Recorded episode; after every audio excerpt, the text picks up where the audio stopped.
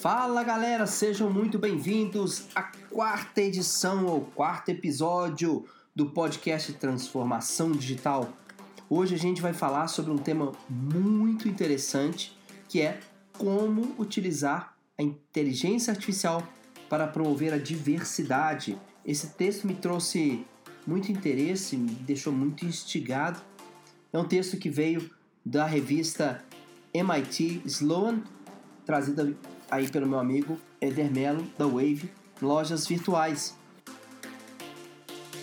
Será que a gente está atravessando agora uma era em que o preconceito vai aumentar? Por que eu estou dizendo isso?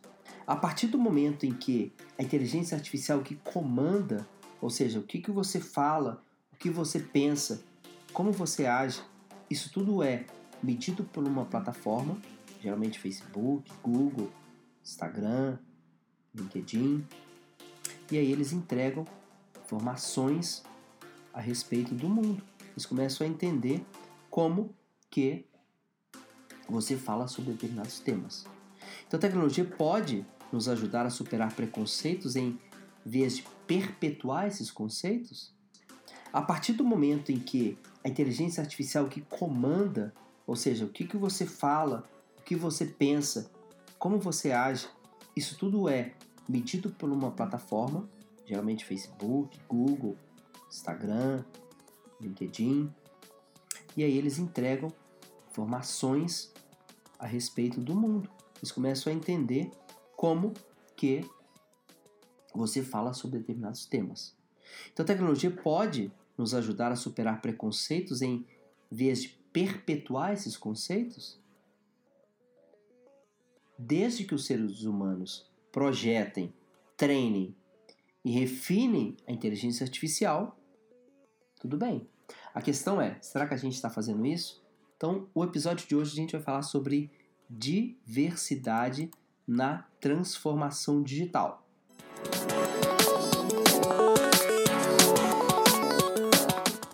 Então, galera, a inteligência artificial vem ganhando mais e mais manchetes ao redor do mundo, principalmente do ano passado para cá, quando o assunto é preconceito de raça, gênero e etc. Um exemplo disso é o reconhecimento facial. Uma avaliação de pessoas para emprego, por exemplo, considera se a pessoa é negra, se a pessoa é gorda, se a pessoa é magra, se a pessoa é baixa. Esses dados podem entrar aí como uma, é, um requisito básico para você contratar, chamar para uma entrevista ou não. Isso é uma coisa muito, muito séria. Então vamos lá. O programa chegou a recomendar sentenças de prisão mais longas para pessoas negras na comparação com brancas, com base no uso falho de dados de reincidência de crimes. Então, se você entende que negros têm mais crimes, ou aconteceram mais crimes e pessoas eram negras, você pode colocar essa informação, por exemplo, na base de dados de um reconhecimento facial, e aí ele vai entender que essas pessoas são pessoas que têm mais propensão, o que é uma grande bobagem. Então a gente precisa entender que inteligência artificial está aí, que inteligência artificial é sensacional, faz uma série de coisas legais, mas tomar muito cuidado para ela não gerar discriminação. Então, e se a inteligência artificial nos ajudasse a superar os desafios e a tomar decisões mais justas? E se as máquinas inteligentes ajudassem a gente a organizar e reconhecer todos os candidatos, por exemplo, valiosos, mais propensos a uma vaga no governo? Será que a gente pode utilizar as imagens reconhecidas, sejam por dispositivos como da IBM, IBM Watson, como da Amazon, como do Google, como do Facebook, que são aplicativos construídos pelo homem, mas que detêm a inteligência artificial? Será que a gente pode colocar eles para nos ajudar ou eles serão inteiramente vilões? Uma pergunta: quando você está utilizando o Waze, utilizando Siri, utilizando o Google Home, por exemplo, você prefere vozes femininas ou vozes masculinas? Isso é uma pergunta interessante pelo seguinte: aquela empresa americana, The North Face, que vende, comercializa pela web e também pela loja física jaquetas de frio, etc. Ela utiliza a inteligência artificial para que você possa fazer compras por voz. A partir do, do, do dispositivo trabalhado dentro do, da tecnologia do IBM Watson de reconhecimento de voz, você pode fazer solicitações para essa máquina e ela te responde. A pergunta é: ela te responde com uma voz feminina uma voz masculina?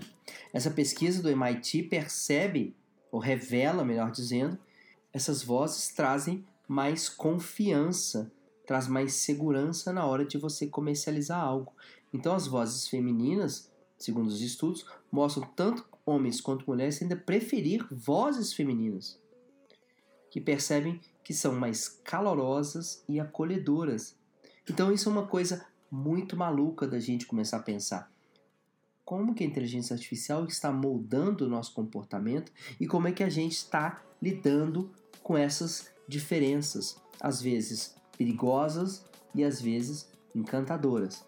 Então fica a pergunta para vocês: como que a inteligência artificial, como Big Data, como a internet das coisas, como esses objetos conectados à internet podem promover a diversidade? Mandem para mim a opinião de vocês. O que, vocês acham? Você acha que a inteligência artificial, o aprendizado de máquina, vai nos alienar?